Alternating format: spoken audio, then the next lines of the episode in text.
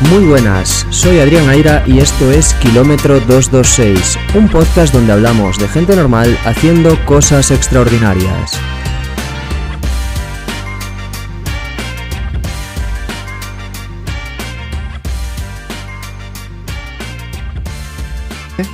y me ha añadido eh, presión en muchas ocasiones seguramente aunque yo no haya querido. Aunque sea un poco ahora mismo ahora mismo sea un poco más inmune a las presiones a las opiniones de la gente ya la verdad que últimamente las leo porque al final es inevitable leerlas y es inevitable aunque no quieras que te afecten que te afecten porque siempre vas a tener el run run ahí detrás. Cuando has leído algún comentario que precisamente te hiere un poco pues lo vas a tener ahí detrás.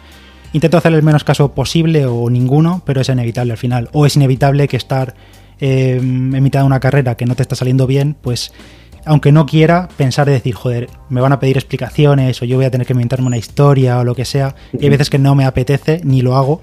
Eh, entonces, intento ser un poco yo, pero es inevitable que al final toda esa exposición, que es mucha y muchos ojos mirando y no sabes, y muchos de esos ojos no siempre son gente buena, hay siempre también hay gente mala por ahí, eh, pues intentar que no te afecte. Es inevitable que no afecte, es así.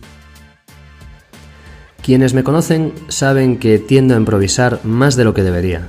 Así que si te digo que esta entradilla la estoy grabando por decimoquinta vez, creo que ya te puedes hacer una idea de que este episodio es muy importante para mí. Lo es porque en él entrevisto a un amigo, eh, Pedro Moya, que en este tiempo eh, pasé de escuchar su podcast a eh, participar en su liga y que incluso se haya convertido en un consejero en la sombra que mucho antes de que lanzase Kilómetro 226 ya me ayudó a, definir un poco mejor, a animarme a lanzar el contenido, a animarme a lanzar el podcast y siempre me ha estado brindando su ayuda desde el inicio. Así que gracias Pedro, gracias por todo lo que has hecho y gracias por venir hoy a Kilómetro 226. Para los que conocéis a Pedro, espero que disfrutéis de esta entrevista, que disfrutéis de un punto de vista diferente en el que hoy Pedro no es el host, no es el dueño, no es el que lleva la batuta.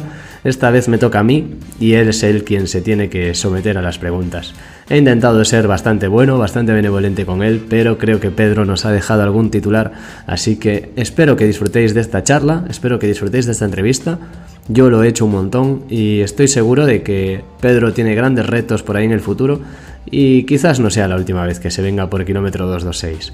Gracias Pedro por la paciencia para grabar este episodio y también por todos los consejos y ayuda que me has brindado y sin más, vamos con la entrevista. Bienvenido a kilómetro 226, Pedro. Encantado.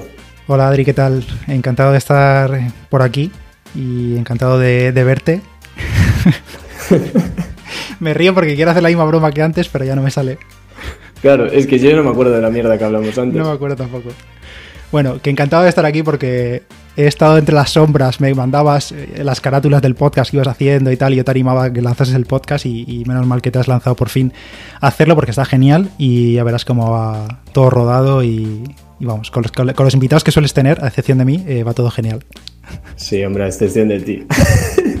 Anda, que pues muchas gracias, gracias por estar ahí en las sombras. Os he molestado unos cuantos y tú sin duda me has animado desde el inicio y ya sabes que estas cosas cuestan. También el hecho de compartirlo y entre comillas ir haciéndolo público ya es como decir, no hay marcha atrás, o sea, ahora tengo que hacerlo. Entonces, de todas formas, gracias y seguro que me das más consejos para el futuro que me vengan bien para que esto no sea tan caótico fallas técnicas hemos tenido todos siempre y seguiremos teniendo y bueno, pues nada, hay que vivir con ellos, es así. Muy bien, pues aunque todos los entrevistados son unos cracks y tú pues eh, del montón, eh, Pedro Moya, eh, podcaster, instagramer, blogger, periodista y sobre todo runner, pero para el que no te conozca, ¿quién es Pedro Moya? Bueno, pues un chico normal y corriente. chico de 31 años, aunque me mantengo joven, pero 31 años ya en mis espaldas que lleva ya unos 10, 11 años corriendo y que en su momento decidí compartirlo mediante un blog spot. Estaba ya en la universidad y por alguna razón, bueno, porque vi un blog de otro chico en realidad preparando un Ironman precisamente, que no sé qué habría sido ese chico, que no lo conocía siquiera, me lo encontré por Google. Y dije, oye, pues voy a crearme yo un blog spot y cuento anónimamente cómo me va y así no dejo de hacerlo. Esto lo he dicho muchas veces, pero es que era así.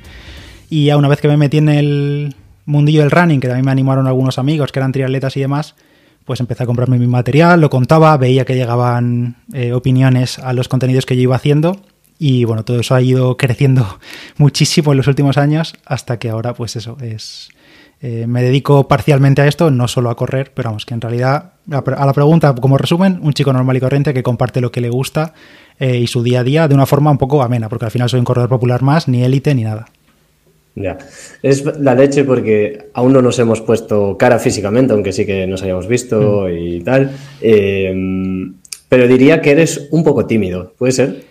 Sí, sí, sí, vamos, eh, supongo que la gente que me ve por internet y me ve en vídeos y tal, pues piensa, hostia, pues este es súper extrovertido o lo que sea, pero todo lo contrario, vamos, me cuesta em, conocer a gente, si me tengo que ofrecer yo a conocer a gente, quiero decir, pero luego, pues luego hay buen rollo, pero en realidad, pues es una persona que tiene su intimidad y que luego solo cuenta lo que quiere, obviamente.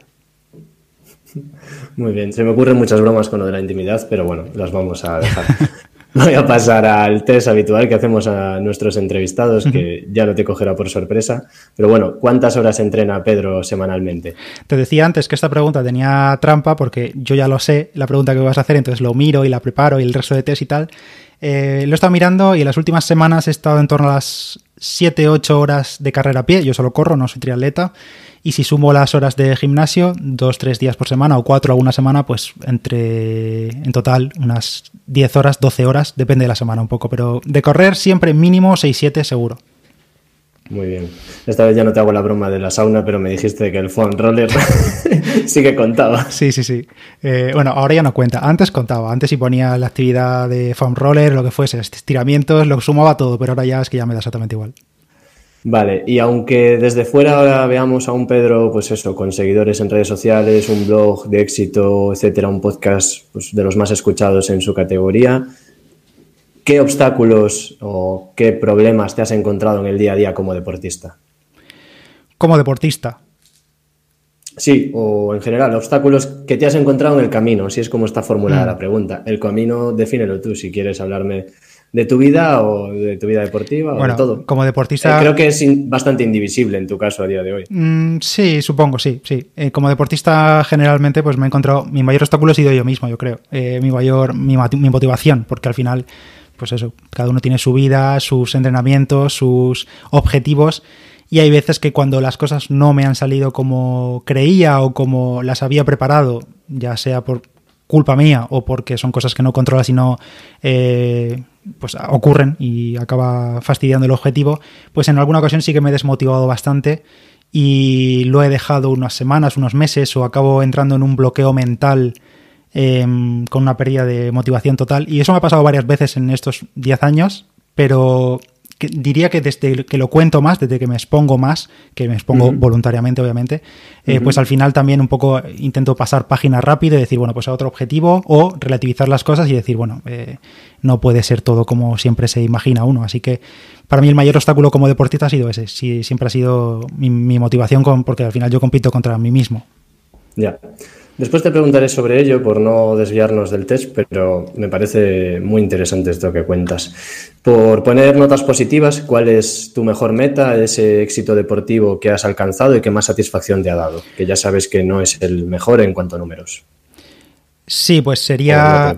sí, sí, sería seguramente mi primera maratón. Eh, llevaría corriendo como unos cuatro o cinco años y me propuse hacer una maratón y estuve preparándome como cuatro o seis meses así con un entrenador y luego, pese a todo, no me salió bien, la verdad. Iba para tres horas y media, o sea, un objetivo muy razonable para casi cualquiera que quiera probarse una maratón decente, pero luego en carrera eh, sufrí muchísimo, pero muchísimo, muchísimo, y si no llega a ser por un amigo, mi amigo Sergio, que me acompañó en la segunda mitad de la carrera, probablemente no habría acabado jamás esa, esa maratón de Murcia de 2015, y acabé haciendo 3 horas 59 y casi arrastrándome, o arrastrándome él casi, no, no, no, no tocándome el hombro para que me descalifiquen, pero, pero, pero casi, ¿eh? No, pero acabé muy mal. Y pese a todo, pues le recuerdo con gran cariño esa carrera porque fue mi primera maratón. La sufrí mucho, tanto el entrenamiento, porque fue durante el verano. No, mentira. Eh, sí, sí, fue durante el verano el entrenamiento. Lo sufrí mucho. Fue en Murcia en octubre, así que también hacía calor. Sí. Y pese a ello, le tengo mucho cariño porque además luego, eh, cuatro años después, tardé en volver a la distancia, otra vez Maratón de Murcia, me la preparé en plan, en secreto casi, en cinco semanas, seis semanas, y hice tres horas 36 disfrutándola de principio a fin, acabando fuerte, llegando, saludando a mi familia que estaba en un lado, entonces me quité la espinita y no volvería a correr otra Maratón de Murcia porque ya son dos, pero le guardo mucho cariño a la carrera, aunque sea una carrera pequeñita. Pues me alegro que así fuese y seguro que tienes más oportunidades de volver a, Murcia o al maratón y, yo creo que esas marcas te quedarán lejos ya. Sí, ahora las, ahora las veo y digo, bueno, pues yo creo que eso ya no volveré, a menos que reviente un día, pero ya eso no volveré. vale, ¿y un objetivo que se te resista? Bueno, este ya lo sabes tú bien, eh, también relacionado con maratón, y es bajar de las tres horas. Este año me he quedado con la espinita bastante clavada porque creo que yo estaba bastante preparado para hacerlo en Sevilla, la maratón de Sevilla, y no, pudo, y no pudo ser. Eh, no pudo ser. Me quedé cerquita, bueno, tres cerquita, tres horas doce finalmente, porque al final PT. Y luego, dos meses después, volví a la maratón de Barcelona, ya sin el objetivo de sub 3 horas por quitarme presión ni nada, pero hice 3 horas 5. Entonces, para mí, ese sub 3 horas en maratón, aunque hay gente que dice, no, tú vales mucho menos, no sé qué, eh, puedes mm. hacer 2.50, 2.45, tal. Yo son tiempos que les tengo mucho respeto porque son muchos kilómetros a un ritmo muy mm. alto. Entonces, mm. bueno, supongo que en algún momento caerá, pero la verdad que es algo ya que no me, no me atormenta. Llegará algún momento seguro si sigo entrenando bien y ya está. Me gusta escucharte desde el otro lado. te, te, sueltas más a aquello que, recibes desde fuera, sobre todo. Para terminar, dime algo normal de Pedro y algo extraordinario, aunque como ya lo preparaste, pues no, no, tiene tanto mérito. ¿O sí? ¿O tiene más? La verdad que esas preguntas las escucho en tus episodios anteriores y yo no sé, yo no sé qué contestar, la verdad. Algo normal es que no sé, es una persona normal, es que soy un corredor popular más. Y algo extraordinario, tampoco sabría decirte pues tendré que cambiar las preguntas. Unas preguntas de mierda estoy no, no, hombre. Pero es que de verdad, eh, no sé, no, no, sabría decirte nada extraordinario. Lo mismo, no sé, eh, ser constante, pero en eso no es extraordinario. Constante en esos 10 años para seguir ahí, pero para mí no es extraordinario. Hay gente que dice, no, se te da muy bien tal. Yo no lo veo tan así, ni creo que es algo extraordinario, pero mm, bueno. No, o sea, ahí te lo compro. No se te da bien en cuanto a que no se te da mejor que al resto. Se te da a base de trabajo, a base de llevar años. Eh, metiéndole horas con muchísima constancia y, joder, los que te seguimos lo hemos visto. O sea, creer que algo te haya llegado de forma innata eh, es una utopía. Pero bueno, eh, mis preguntas en realidad sí que tienen valor y de hecho si atiendo a tu último episodio del podcast de Diario Runner, eh, comentabas, bueno, el podcast sobre kilómetros de confianza, comentabas, comentabais la importancia de hablarse en positivo y de, y de poner una sonrisa y de esas cosas y un poco es la idea de esa pregunta, que, que, el entrevistado se sienta de verdad que sí que hace cosas extraordinarias, porque hombre, sean 3 horas 05 o 2 horas 50 eh, o lo que sea que valgas, eh, sin duda, pues todos los que pasáis por aquí hacéis cosas extraordinarias. Para poner en contexto, eh, Pedro, bueno, tiene ahora mismo una marca en media maratón de hora y 20 minutos, que no está nada mal. Hora 19, perdón. Hora 19. Me gusta que lo puntualices. No me pongas un minutito, ¿eh? Me gusta que lo puntualices. Y esta sí que no la fallo porque es reciente, aunque sea oficiosa, 35-25 en el 10K, que no está nada mal rodar a ritmo de 3.33. Pero bueno, eh, compartías hace unas semanas una foto, creo, de tu primer 10.000 en 47 minutos, creo. Tu primer 10.000 no, pero una marca que habías conseguido, ¿no? Mejor marca personal en 47 minutos. ¿Y qué piensas al ver eso? Pues pienso que en aquel momento seguramente estaba tan satisfecho como en este momento al hacer 35, que para mí tenía el mismo valor y que yo en ese momento creía que me había esforzado lo máximo que podría. Que yo jamás en ese momento hubiese dicho de bajar de 40 siquiera, pero luego simplemente han ido llegando las marcas. Lo comentaba con Roland en un episodio hace ya mucho tiempo que esa barrera psicológica un poco de los 40 y luego simplemente había días que salías a entrenar o a hacer un test fuerte y bajabas fácil de ello. Y luego, en cambio, en años anteriores era simplemente imposible. O sea, decir, ¿cómo voy a correr a 4 o 10 kilómetros? Y ahora es algo que es, bueno, pues algo más, ¿no? Sí, me meto un bloque ahora de 20 kilómetros. Y no, y no es, raro hablar de estos ritmos siempre y hablarlo así de forma tan sencilla, porque entiendo que para mucha gente que nos escucha, tanto a ti mm. como a mí, pues son ritmos que se les escapan de las manos, que no son capaces o que hacen esos ritmos en series de 400 metros. Pero que yo también era así, o sea, es que yo no, lo intento, no lo decimos para sacar pecho, o somos mejores que otros, o ni mucho menos, es simplemente como que yo también he sido corredor, yo miro ahora mis primeras actividades en Strava, que estaban en Endomondo, pero eh, a, mucho Endomondo. Eh, y mis primeras actividades eran salidas de 4 o 5 kilómetros a 7 minutos por kilómetro. Y así me pasé meses o años. Entonces, bueno, yo también he estado ahí, pero simplemente con el hecho de ser constante, entrenar planificado, obviamente, y, esforzarte, se llega. al fin y al cabo. Ya. Ya, ya. Y dices entrenar planificado, pero tú ahora mismo no tienes un entrenador, ¿verdad? No, no, y además en estos años he tenido en muy pocas ocasiones entrenador. Para la primera maratón lo tuve y estuve, mm. acabé contento, pero sin más, no.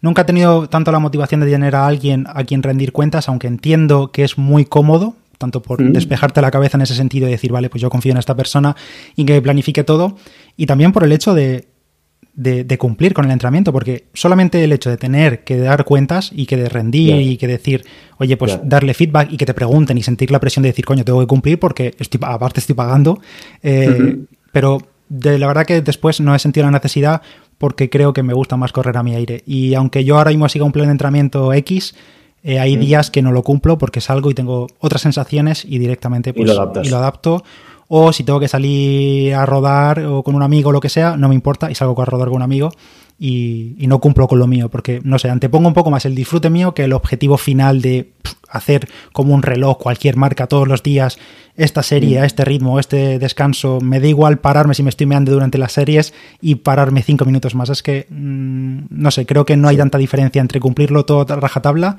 con respecto a cumplirlo disfrutándolo. Sí, sí. A ver, yo en eso entiendo lo que dices. También sé que sigues planes súper estructurados y hmm. que en la medida de lo posible seguramente los sigues más a rajatabla que gente que tenga un entrenador. O sea que al final esa disciplina que tú te pones y esa curiosidad en cuanto a maneras de entrenar o nuevos métodos o nuevos volúmenes, distancias, entrenamientos, etcétera, pues obviamente lo tienes más que cubierto.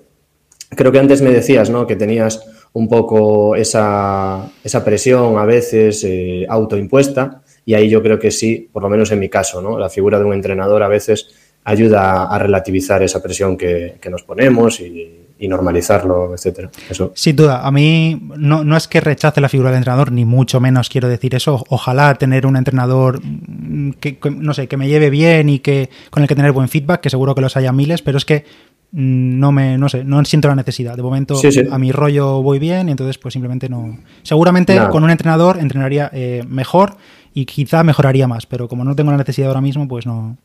O no, o sea, quién sabe. Tampoco la pregunta iba para mojarnos hacia un lado u otro, sino en este, o sea, en lo que llevamos, pues han venido compañeros de equipo o Alex, por ejemplo, que también tiene entrenador, o incluso mi entrenador y Lore, que también son entrenadores y bueno, enseñar a la gente que está al otro lado que a veces, eh, bueno, pues uno solo, y el propio Alberto Pino, mi entrenador, lo dijo, para correr con correr, con empezar, es suficiente. y, en tu caso, pues ahí has llegado.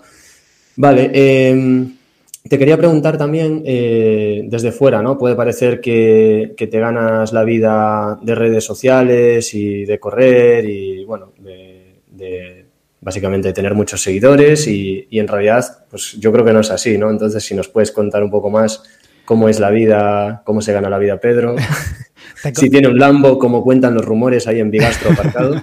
Te confirmo que no es así, que no, vivo la vida de mis sueños tirado en la playa. Eh, la verdad que es una vida de trabajo normal y corriente. Yo tengo mi trabajo principal, digamos, que es como periodista en el español, la sección de tecnología, ya hace muchos años, un poco menos años que, el blog de Palabra de Runner, pero muchos años.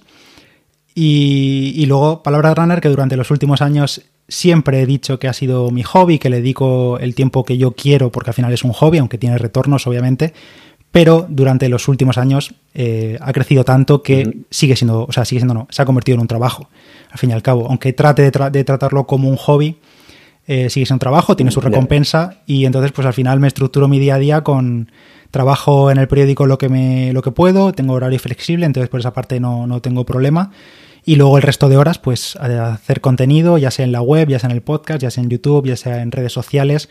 Lo que pasa que quizá en los últimos años, pues se tiene más la sensación de que soy un influencer más, ¿no? O sea, que como que me ves más la cara y es en plan, pues este se dedica a pintar la mona y a vivir del cuento que no digo que el resto lo haga, pero, pero tiene mucho trabajo detrás. Lo que pasa que las redes, pues al final lo que pasa siempre, ¿no? Que se muestra el momento de estar entrenando, el momento de estar probando algún cacharro, alguna zapatilla.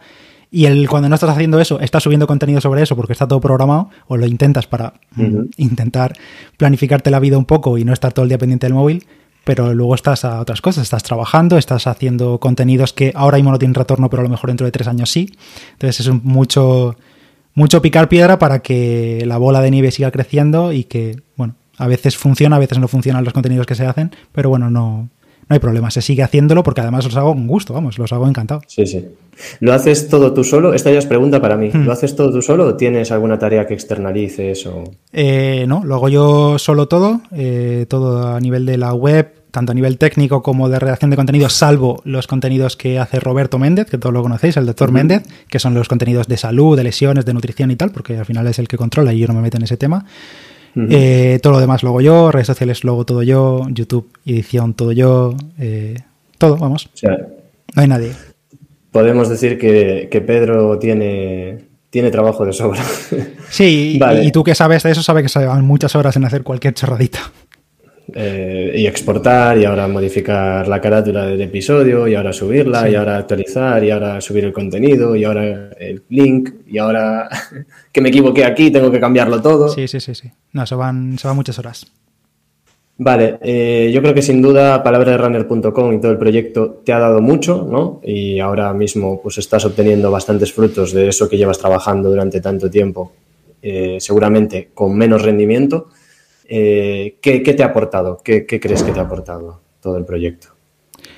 Pues yo creo que me ha aportado mi vida, literalmente, porque te diría que incluso el trabajo en el español en el periódico lo conseguí gracias a Palabra de Runner, porque mi jefe me leía cuando era Blogspot y me propuso escribir sobre tecnología porque me veía escribiendo sobre relojes cuando yo los compraba y me compraba mis cacharros, mis auriculares y tal. Y a raíz de todo eso, pues han salido muchas oportunidades laborales, eh, personales, eh, gente que he conocido mm, de todo tipo, eh, gracias a, lo que es la, web y luego el resto, el, resto de redes sociales y el resto de contenidos o, medios en los que he estado presente. Al final todo ha ido un poco relacionado. E incluso relacionándolo con la pregunta de antes, de, qué, qué, es extraordinario, diría que mm. para mí lo que más valoro de mí es haber podido adaptarme o saber adaptarme a cómo ha ido evolucionando el contenido, los tipos de contenido durante los últimos 10 años, que han salido muchas cosas en las que crear contenido. He descartado muchas que a mí no me encajaban y simplemente me he adaptado a las nuevas mm, tendencias o formas de crear contenido, pero siempre manteniendo un poco como a mí me gusta hacer las cosas. Porque hacer cosas forzado, ponerme a hacer bailes en TikTok no va conmigo.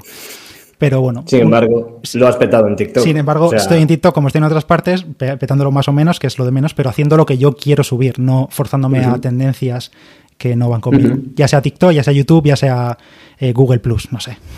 Sin duda. Ahí te veo, incluso subiendo YouTube Shorts que me llegan las alertas. pues eh, eso es todo lo positivo que sin duda desde fuera lo vemos y puede ser fácil, pero ¿te ha restado algo? ¿Te ha quitado algo? Eh, toda esta exposición mediática.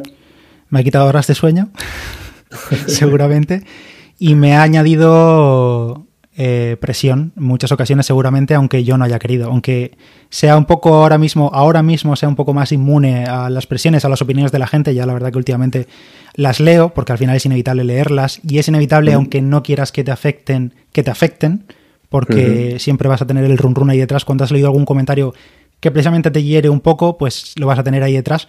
Intento hacer el menos caso posible o ninguno, pero es inevitable al final. O es inevitable que estar em, en mitad de una carrera que no te está saliendo bien, pues aunque no quiera, pensar y decir, joder, me van a pedir explicaciones o yo voy a tener que inventarme una historia o lo que sea. Y hay veces que no me apetece ni lo hago.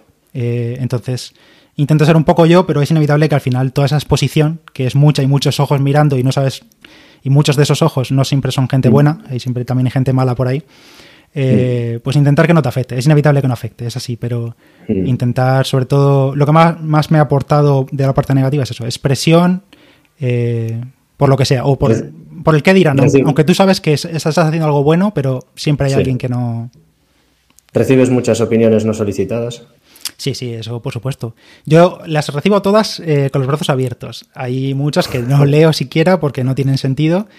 Pero lo malo de todo esto siempre es que puedes recibir 50 buenísimas o gente que me escribe por mm. privado que muchas gracias, que eh, me motivas. O Yo creo que somos mayoría. Sí, sí, sí. sin, duda. sin duda. de esas hay más. Pero cuando hay una que te toca la fibra, si es mala, te vas a quedar con esa y vas y automáticamente vas a borrar todas las anteriores y te vas a quedar con esa en el run run. Pero entonces últimamente ya, últimamente no, últimos años eh, yo opto por, o sea, yo no quiero ver cosas de gente que no me gusta, entonces directamente no las veo. no entiendo por qué hay gente que lo hace.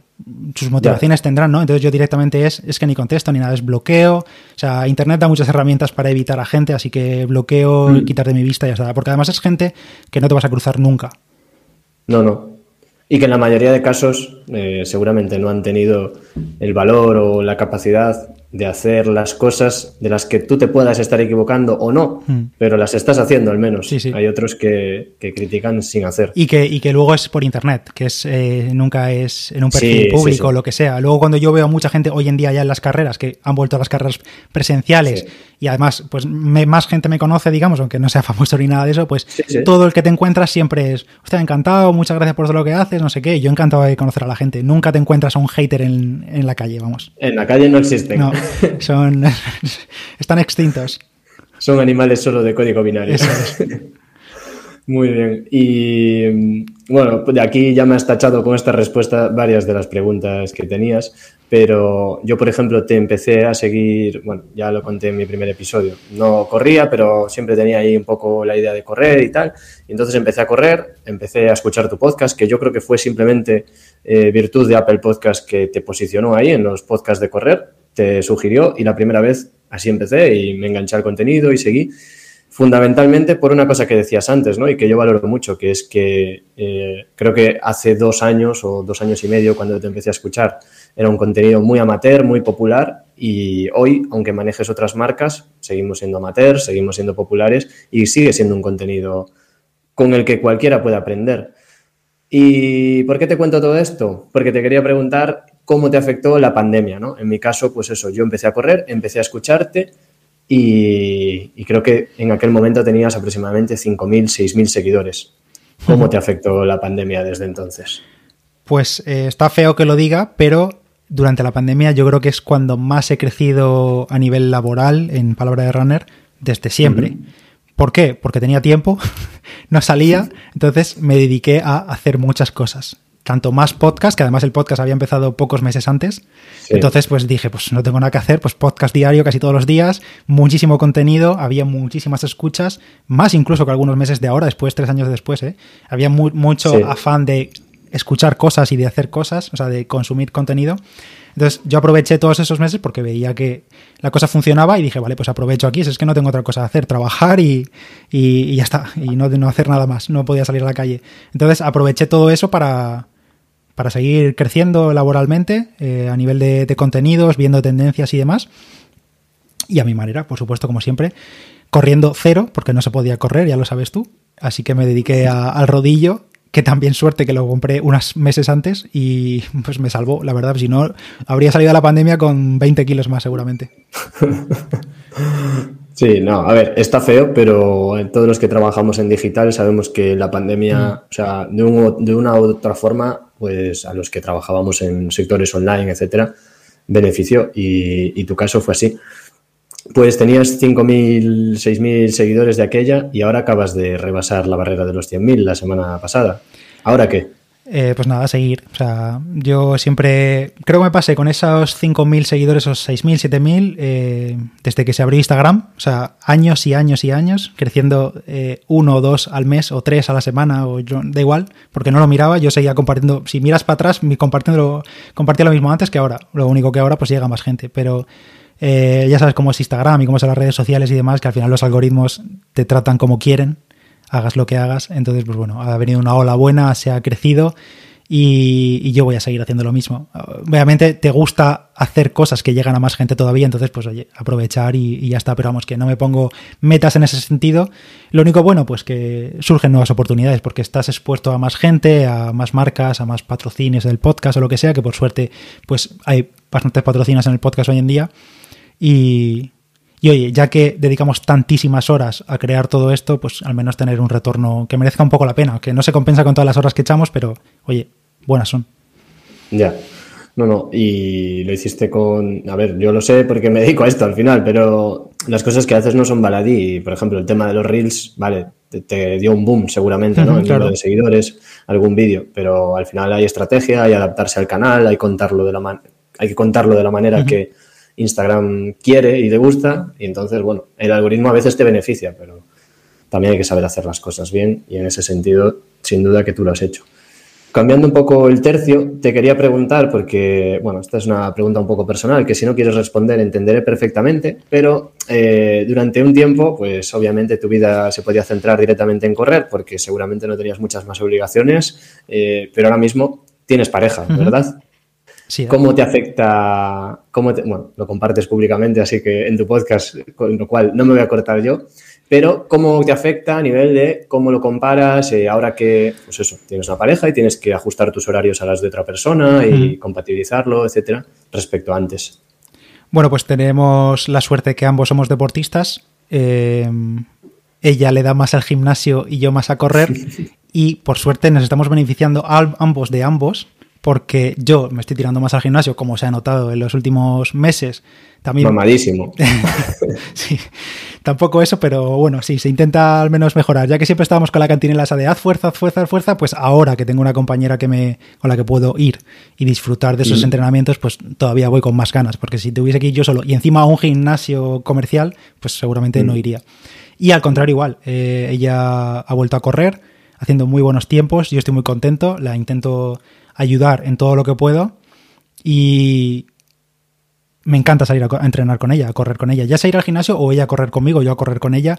Lo único malo creo, que no es malo, es que entreno más todavía porque a veces entreno mi entreno por la mañana de correr y luego su entreno por la tarde para acompañarla y, bueno, todavía un poco más de volumen, pero de momento lo soporto. A veces me tengo que ajustar. Pero vamos, yo estoy encantado de, poder hacerlo porque al final, sea una pareja o sea un amigo, un compañero de entrenamiento, lo que sea, salir con alguien a hacer algo que, gusta, o en este caso deporte, pues vamos. Se lleva mejor. Eh, yo creo que es una maravilla, sinceramente. No, eh, te recojo el guante porque a mí me toca lo mismo. Ayer hice 15 kilómetros a mi ritmo de media maratón y al terminar, pues nada, 6 para acompañar a Nerea, que me tocaban a mí. Es así. Es Pero bueno, volumen. Aquí, aquí lo que pasa que, mira, vais se está poniendo fuerte muy rápido y entonces ya cuando me toca doblar ya sesiones con ella, que ya son a ritmos que tal, pues oye, yo ya tengo que ajustarme o directamente hacer mi sesión al mismo tiempo que ella y alargar o lo que sea. Eh, pero vamos, que encantadísimo tanto entrenar como de luego compartir objetivos, porque luego la media maratón de Valencia en unas semanas, que espero verte por allí, eh, correremos los dos, eh, cada uno a su nivel, a su ritmo, pero vamos, que compartir encima aficiones y objetivos y carreras y dorsal, pues una maravilla. Mola mucho, mola mucho y me alegro que así sea. Eh, te quería preguntar, porque tocamos el tema del volumen, pero tú rozas, superas incluso algunos meses 400 kilómetros mensuales, ¿verdad? Eh, ¿Cómo se gestiona esto? Pues yo nunca he sido mucho de volumen, la verdad. Creo que este año de cara a Sevilla ha sido cuanto más he empezado a hacer más volumen y ya me he mantenido ahí casi todos los meses en eso. 300, 400 kilómetros, 400 y pico, creo que fue la semana, el mes antes de, de Barcelona. Y la verdad que yo eso lo veía inviable hace un año o dos años. O sea, yo nunca había entrenado tanto, ni de broma, vamos. Eh, pero ni de broma. O sea, yo entrenaba a lo mejor cuatro o cinco días máximo a la semana, ritmos normales y, no distancias tan tan largas. También es verdad que no hacía tantas, no hacía dos maratones al año o tres. Pero bueno, eh, decidí también probar ese método de meter más volumen, pero siempre muy polarizado, porque al final ya lo comenté en el podcast que a ritmos altos o a zonas altas apenas es un porcentaje muy mínimo del mes. Entonces, al final, muchos de los días es rodaje suave, que casi no me he enterado mm. de que he salido a, correr, como esta mañana que compartía que después. Después lo, tengo anotado. Ah, vale, Lo tengo anotado. Lo tengo anotado y, lo introduzco yo porque lo anoté. Porque, o sea, a ver, yo te llevo haciendo el comentario varias veces, varias semanas, pero hoy ya fue el no va más. O sea, un tío que sale a rodar un lunes, nueve kilómetros y medio y pulso medio 107 pulsaciones, rodando 9 kilómetros en 50 y pocos minutos. O sea, sí, a ritmo tranquilo de 5.50, una cosa así. Sí, sí. Sí, bueno. a ritmo casi de tu mejor 10K hace unos años. Exacto, sí, sí, sí, sí. 107 pulsaciones. Tal cual. Eh, sí, no sé, de, lo comenté que después del verano, yo durante todo el verano no he parado de entrenar, con menos volumen, sí, un poco menos, pero no he parado de entrenar a calorazos que ha hecho por esta zona y todo, y yo creo que se me ha acostumbrado el cuerpo de más a la, temperatura, y ahora que han bajado las temperaturas, que hace más fresco y tal, pues estoy entrenando, no sé, a unos, a unos pulsos que no tienen sentido. El, ayer igual, 21 kilómetros, iba a 4.30, iba a 130 y poco pulsaciones, una cosa así, era una locura, pero la cuestión es que no es que esté el reloj mal o el pulsómetro, que llevo pulsómetro óptico externo, porque luego cuando toca intensidad sí que subo a, pulsos altos, pero sí que me sorprende eso de a ciento y poco, o sea que para mí eso era subir escaleras eh, hace nada. Bueno, subir escaleras. Yo tengo que subir tres pisos para ir a la oficina los días que voy a la oficina y yo creo que llego a más de 107 cuando llego al tercer piso. Me comentaba Carlos Díez esta mañana, dice, pero si eso lo tengo yo oliendo al colacao. es que... pero bueno, y volviendo a la pregunta principal, que cómo llevo el volumen, pues bien, la verdad, la semana pasada han sido 105 y una vez que acostumbras al cuerpo, porque esto no es eh, instantáneo, no paso de un día, de una semana de hacer 30 a hacer 100, eh, son muchas semanas de aumento progresivo, algunas semanas de descarga y demás. Y bien, eh, la verdad que últimamente ni estoy yendo al fisio, llevo meses sin ir al fisio, que me estará echando de menos. Como mucho pasarte el foam roller por aquí, algún estiramiento dinámico antes de salir. O sea, la verdad que simplemente con yo creo que en controlar cargas y, ser consciente, hombre, tener un poco de, cabeza y no decir, pues si mañana el viernes me echo 30, el sábado pues me toca rodar suavecito para recuperar. Y simplemente con eso, la verdad que de momento lo estoy llevando bien. Cruzo dedos para que no se joda nada, porque ya me ha pasado antes de estar bien y de un día para otro estar cojo.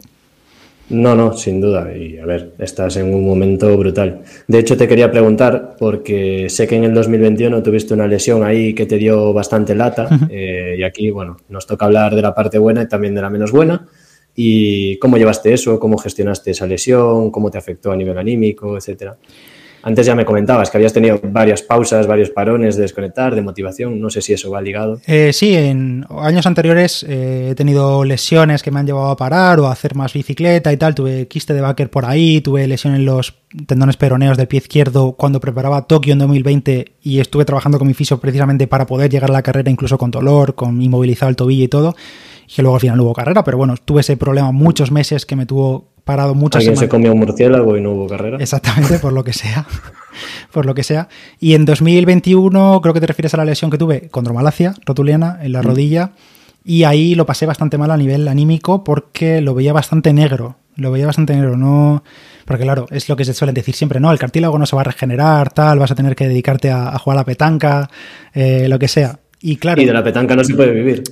O sí, no sé. Bueno, es verdad. No, no, según el chaval aquel del periódico, no, claro. Claro. No, no, es verdad. No sé de qué habrá sido él, es verdad.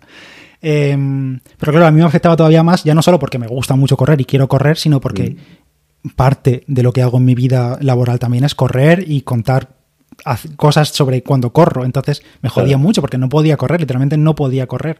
Ni bueno, ni correr ni bajar escaleras. O sea, es que tener dolor bajando un primer piso cuando días previos habías estado como una moto corriendo y ahora no poder moverte siquiera, pues a nivel anímico jode bastante. Entonces estuve bastante chafado, pero por suerte pude salir de ello a base de, bueno, lo conté, de fuerza, me compré todos los suplementos con cero evidencia científica que existen en el mercado porque no tenía nada que perder, tenía algo que ganar como mínimo algo El poder del placebo es, o sea, está, infravaloradísimo. Eh, lo decía Marcos Vázquez en un podcast, que si, un placebo te cuesta 20 euros y no vale para nada, pero te sirve, pues te ha salido baratísima la solución. Sí. Eh, entonces, eh, bueno, estuve muy mal a nivel anímico. Obviamente eso no se expone en redes, como seguramente no habéis visto llorando por Instagram, que no significa que no llorase. Para eso estoy yo aquí. Exacto, para sacar el cajón. Pero lo pude superar. Eh, Sigo hoy en día con miedo porque, bueno, pues es algo que ahí está. Pero con el trabajo con mi fisio, con entrenamiento de fuerza, bajando un poco de peso también, aunque ahora lo he vuelto a recuperar también con más musculatura, creo. Y controlando cargas otra vez, poquito a poquito, poquito a poquito, pues he vuelto a correr y después de 2021 jodido, pues eso, estoy haciendo ahora 400 kilómetros al mes, que no me puedo quejar ni mucho menos. No, no, sin duda. Y también quita muchos de los mitos, ¿no? seguramente de esos comentarios que recibes, ¿no? De, no, es que corres demasiado, es que haces demasiados mm. kilómetros. Pues mira, estás en tu pico de volumen, de rendimiento, de forma y ahora mismo estás bien y antes pues no lo estabas. O sea que al final las cosas no tienen un único factor. Te puedo comentar un comentario de un hater que no sé quién es, que me dejó, que lo iba a publicar porque me hizo mucha gracia, pero no lo publiqué, lo borré directamente. Y la, el comentario fue ¿Cómo te lo has montado tan bien siendo tan lento? Ese fue el comentario, joder. Es que me gustó mucho el comentario. Dije, joder, hater del mes como mínimo. Sí, sí, siendo tan lento. Eh, justo estaba revisando antes la clasificación de tu liga virtual, que de hecho también, eh, ya lo dije por aquí, pero fue motivación para que mucha gente que te lo dijo por el canal, no yo, no voy a venir aquí a limpiarnos los sables, pero te lo dijo mucha gente que agradecía esa iniciativa, que hicieses carreras, etcétera, y veía que en la carrera de septiembre, que era carrera de 10K, el tiempo medio de todos los participantes, que son 300 y pico, era 57 minutos. Eh, creo que el tuyo 35-25, pues a ver, teniendo en cuenta que la media de los populares pues se puedan mover en esa franja de los 50 minutos, 50 y pico, y que está fantástico, porque en el sofá es donde no se hacen marcas, o sea, saliendo del sofá haciendo 60, 65 minutos o 40, los que sean, donde se hacen marcas, tener los huevos, y hablando mal, de decirle a alguien si es muy lento, muy rápido, la verdad. Y que luego al final ya sabes tú que los haters van a salir cuando las cosas salen mal. Cuando salen bien, están todos callados. Está todo el mundo que no dice nada. Pero en cuanto no, dice, ay, pues no haberte tomado cuatro geles, ¿para qué te tomas cuatro geles? Eh, siempre es un poco sacar la punta cuando las cosas van mal. Pero por eso hay que relativizarlo un poco y pasar y ya está. No, sin duda. Intentemos no darle más voz. Eh, quería, quería, darme, quería centrarme en ello porque me puedo imaginar lo difícil que es, pero bueno, eso lo sabes tú. Pero los haters merecen simplemente la ignorancia. Eh, quería preguntarte porque, bueno, tenías Tokio en 2020, pero Tokio es un sueño que sigue por ahí, ¿verdad? Parece que el destino no quiere que o que no vaya a Tokio o que no corra la maratón de Tokio, pero sí, la verdad que llevo arrastrando la inscripción desde la pandemia, eh, retraso tras retraso, tras posponer mi dorsal y parece que en principio en marzo de 2023 habrá carrera. Vamos, si no pasa nada, yo creo que ahora en octubre, seguramente esta semana, seguramente nos tenga que llegar un email de ya para pagar el dorsal. Yo el alojamiento ya lo he sacado, por si acaso, porque creo que estamos grabando esto el día 3 de octubre, pues el día 4 dan la lotería de Tokio 2023, entonces habrá una avalancha de gente buscando alojamientos. Y yo ya lo he sacado y espero estar por allí en, en, marzo. Allí ya te digo yo que no va a ser sub 3, porque voy a ir a disfrutar la carrera y a disfrutar del viaje de Tokio después de la carrera y no quiero arrastrarme. Bien hecho. Y no sé, si, no sé si antes habrá alguna otra maratón. Bien hecho. Es posible que para entonces eh, el sub 3 pues ya sea... Algo común no creo. Un paseo. No creo. Un paseo. Que vayas por allí sin querer te salga 2.58. sí, sí. Eso sería, estaría bastante guay, hacer eso cualquier día, pero me temo que son objetivos muy grandes para hacer en casi cualquier maratón y yo simplemente Tokio lo voy a tomar para disfrutar porque ya después de tantos años ya es que quiero disfrutar de la carrera, del viaje y ya está. Y más si tiene pinta de que van a hacer la carrera como se espera, como en plan pre-pandemia, mm. ya sin limitaciones, con 30.000 mm. personas, con Tokio abierto, eh, porque yo quería ir a disfrutar del viaje. La maratón está bien, pero ya que vas... Ya, ya, ya. No, o sea, tiene que ser un viaje espectacular. Japón está en mi lista de deseos de viajes. Ir y poder correr la maratón, que te cierren la ciudad de Tokio, para que tú vayas allí a correr, eso es una experiencia que tienes que ir a disfrutar, sin duda. Sí, a ver si no me caliento cuando está allí en el asfalto y acabo arrastrando. Puede ser. Oye, y me decías antes eh, que esto, la lesión del año pasado, te afectó al nivel de que, claro, por una parte, correr es, tu trabajo. ¿Hasta qué punto lo sientes así? ¿Hasta qué punto te ves obligado a, salir, a probar zapatillas, a generar contenido? Eh, ¿Hay veces que te has calzado unas zapatillas y no te apetecía probarlas en realidad? Sí, me ha ocurrido, es inevitable que, te ocurra, porque al final, al igual que pasa con todo, uno tiene sus preferencias y, y, si hay... y las tuyas son las Alphafly. Una de ellas sí. Y hay veces que tienes que probar unas zapatillas y te toca un entrenamiento concreto, porque yo lo que sí que he aprendido durante estos años es no anteponer lo que tengo que hacer de palabra de runner con mi entrenamiento. Porque yo podría ser un corredor que entrena sin más salir a rodar, a probar las zapas y publicarlo, pero yo es que prefiero rendir. O sea, yo prefiero anteponer mi rendimiento a probar unas zapatillas. Entonces, en muchas ocasiones, pues he tenido que pues, utilizar zapatillas que no me gustaban para ese día concreto y para poder tener impresiones o para poder contar, porque hay gente que está esperando esa review o esas impresiones o te han preguntado lo que sea, o al igual con un reloj o con cualquier accesorio o ropa o lo que sea. Eh, entonces, eh, sí, seguramente he probado cosas que no quería hacer en ese momento, pero si, es que si no lo hago en ese momento lo tendré que hacer en otro, porque al final es parte de la, de la rueda. O sea, si tengo que probar material, lo tengo que probar. ¿Te han ofrecido alguna vez trabajar en, en exclusiva para alguna marca? Eh, no como tal, pero sí que me han intentado adaptar por algún lado para no poder salir o en imágenes o lo que sea con otras marcas. Eh, y siempre me he negado porque no puedo, no puedo cerrarme a ese tipo de acuerdos. Entonces, pues lo siento, si no quieres trabajar de otra manera, pues es imposible para mí. O sea, yo no me puedo ceñir a utilizar solo Nike, por ejemplo, porque no, ¿Mm? porque no puedo, o sea, porque no, no quiero. No puedo, no, es que no, no, quiero. Es que mi trabajo es probar todo y tener una opinión lo más eh, amplia. Sí, amplia y y subjetiva, o subjetiva o objetiva, porque hay veces que al final cada uno tiene sus preferencias, pero mm. eso, tener una opinión de todo y sin que nadie esté detrás diciéndote lo que tienes que hacer. Y hay muchas ocasiones que me ha pasado, que esto lo he contado también, que dices algo sobre una marca o un modelo concreto y a la marca o a la agencia que hay detrás, que ya sabes cómo funcionan esas cosas, pues no le sienta bien y, mm. dejan de tratar contigo. muchas veces es más a la agencia que a la marca. Sí, probablemente. Pero bueno, ya sabes, como siempre hay muchos escalones por detrás, pues bueno, pues dejan de trabajar contigo, dejan de contar o, lo que sea y, pues nada, pues, pues, oye, pues nada, pues es que yo no, no, tengo que ir detrás de ti. O sea, no me parece una actitud que no eh, apoyo, pero no voy a ir detrás de la gente, la verdad. Sabía que esto pasaba, por ejemplo, en el sector del motor, donde un artículo pues tiene un ticket medio de 25.000 euros, digamos, pero que esto suceda en, no sé, zapatillas, que al final, pues por desgracia todos tenemos más de las que necesitamos.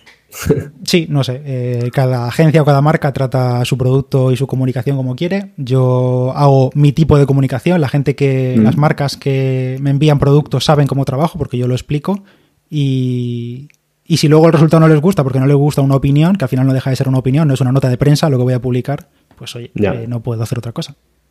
No, no, precisamente lo que más se valora es el contenido honesto y, ligero. Y eso no significa que luego ya a partir de ese momento sea hater de la marca o qué tal, porque yo muchas veces me ha pasado eso con marcas y he seguido pagando sus productos porque me interesa probarlos, porque me interesa tener una opinión sobre ellos para poder comparar contra otras cosas, para poder responder a gente que me pregunta sobre esos productos, entonces al final, bueno, no queda otro remedio. O eso o llegar a esos productos a través de, de otro tipo de acuerdos, con tiendas o lo que sea. No, y de todas formas tampoco he visto nunca un contenido que como marca yo mm, me disgustase. Quiero decir, al final hay zapatillas que te gustan más, zapatillas que te gustan menos y también se trata de eso. Vale, eh, respecto a esto y sabiendo que tu trabajo, pues prácticamente desde la universidad, se ha convertido en probar cacharros y correr, eh, ¿hasta cuándo te ves corriendo? Y esta pregunta tiene créditos porque nos la envía Roland. Qué cabrón.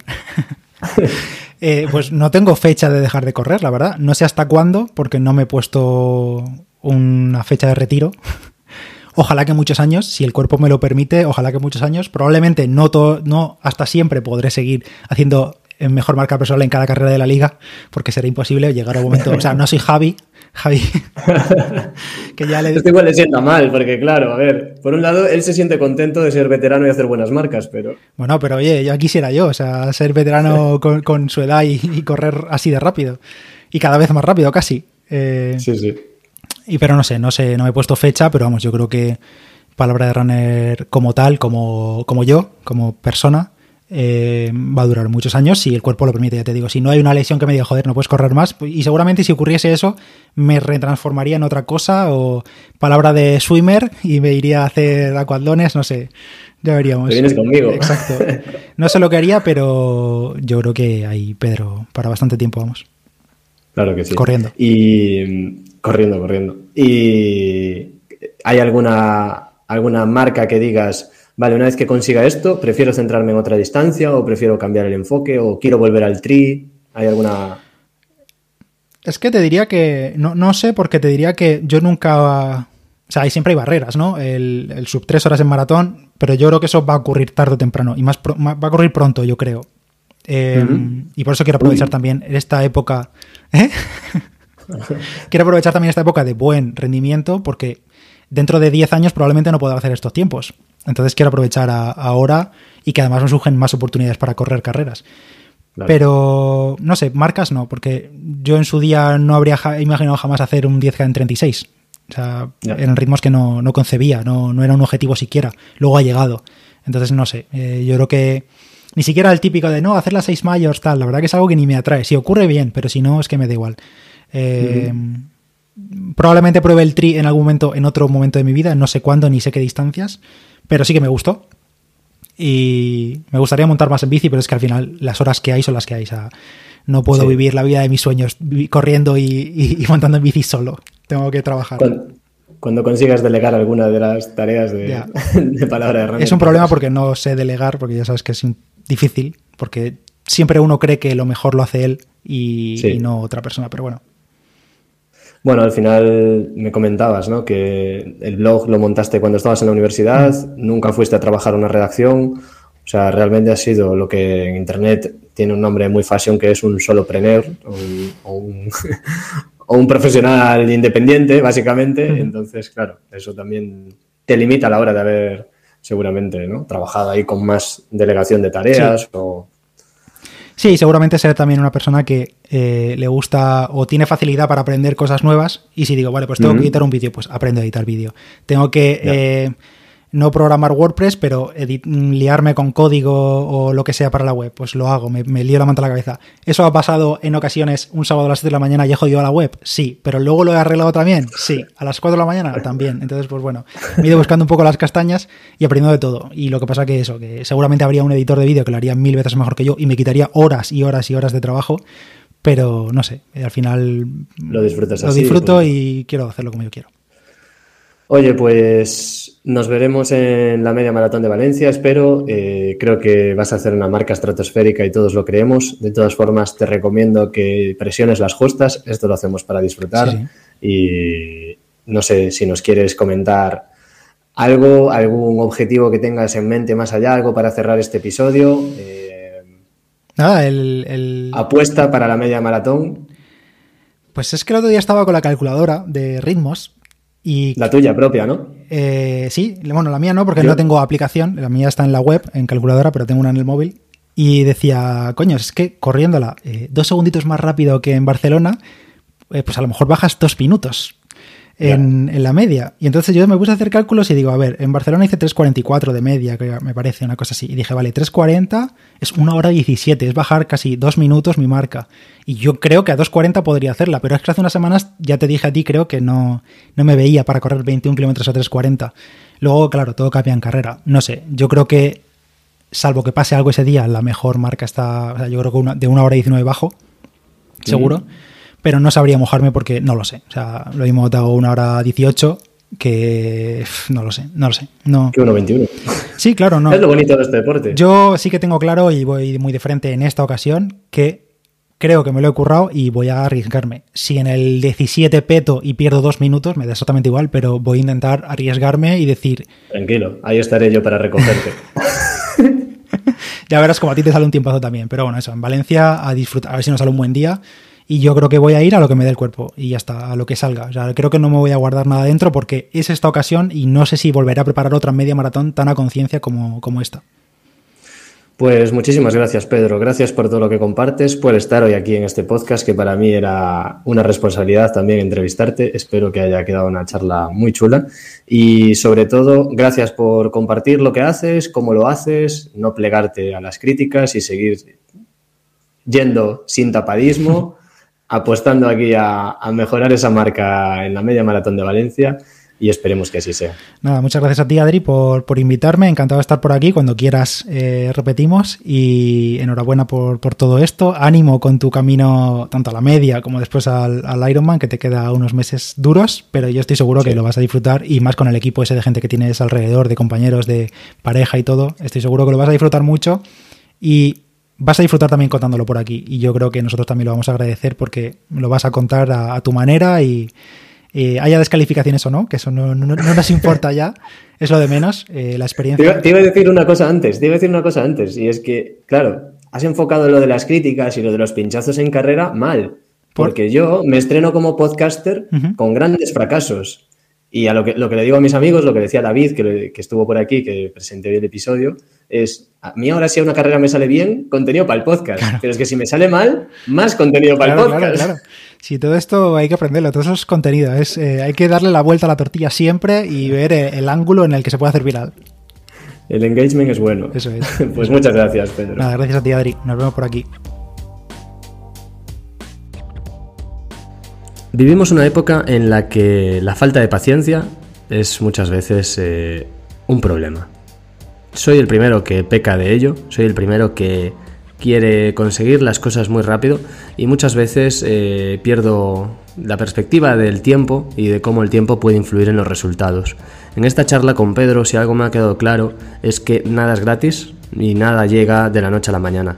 Pedro lleva muchos años corriendo y no ha sido hasta este 2022 que ha conseguido bajar de hora 20 en media maratón, que ha conseguido correr en 35 minutos un 10K.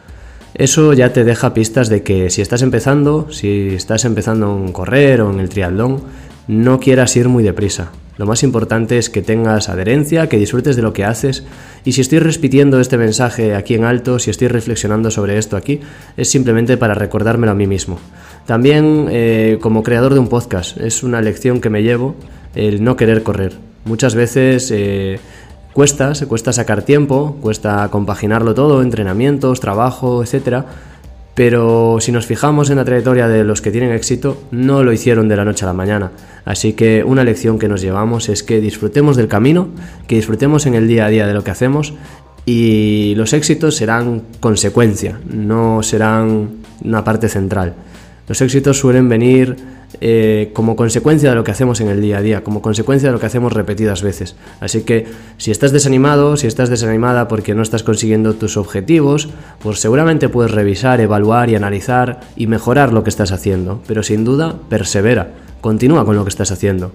Pedro lo hizo y hoy en día puede decir que tiene una comunidad sobre running de las más seguidas, con un gran número de oyentes en su podcast, con un gran número de visitas en su web con un gran número de gente en su canal de Telegram, en fin, ¿qué te voy a decir? Pero todo esto no le ha llegado de la noche a la mañana. Así que en este, en este episodio, sin duda, es el, el máximo exponente de cómo es importante disfrutar del camino y no de la meta. Es importante tener adherencia, hacer las cosas, trabajar día a día y los resultados ya llegarán.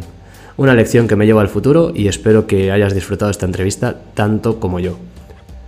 Que sepas que en la descripción del enlace, si no sigues a Pedro, cosa que dudo, dejaré los enlaces de sus redes sociales para que podáis seguirlo por ahí, para que podáis visitar su web. Y a ti que estás escuchando esto, pues si es la primera vez que escuchas Kilómetro 226, gracias. Eh, que sepas que te puedes suscribir en cualquiera de las plataformas, en Apple Podcasts, en Spotify, en eBooks, y así te llegarán las alertas sobre nuevos episodios. Estoy intentando hacer dos nuevos episodios cada semana, una entrevista y otro contenido que hago de forma individual en el que voy contando pues mis sensaciones o mis progresos o mi camino hacia el Ironman de Hamburgo, que es la prueba y el objetivo para el que me estoy preparando. Y además que si haces una valoración o dejas un comentario en cualquiera de estas aplicaciones, estarás ayudando mucho a que Kilómetro 226 llegue a más gente. Así que nada más, muchas gracias por escuchar este episodio, muchas gracias a Pedro por venirse a Kilómetro 226 y nos vemos en el próximo kilómetro.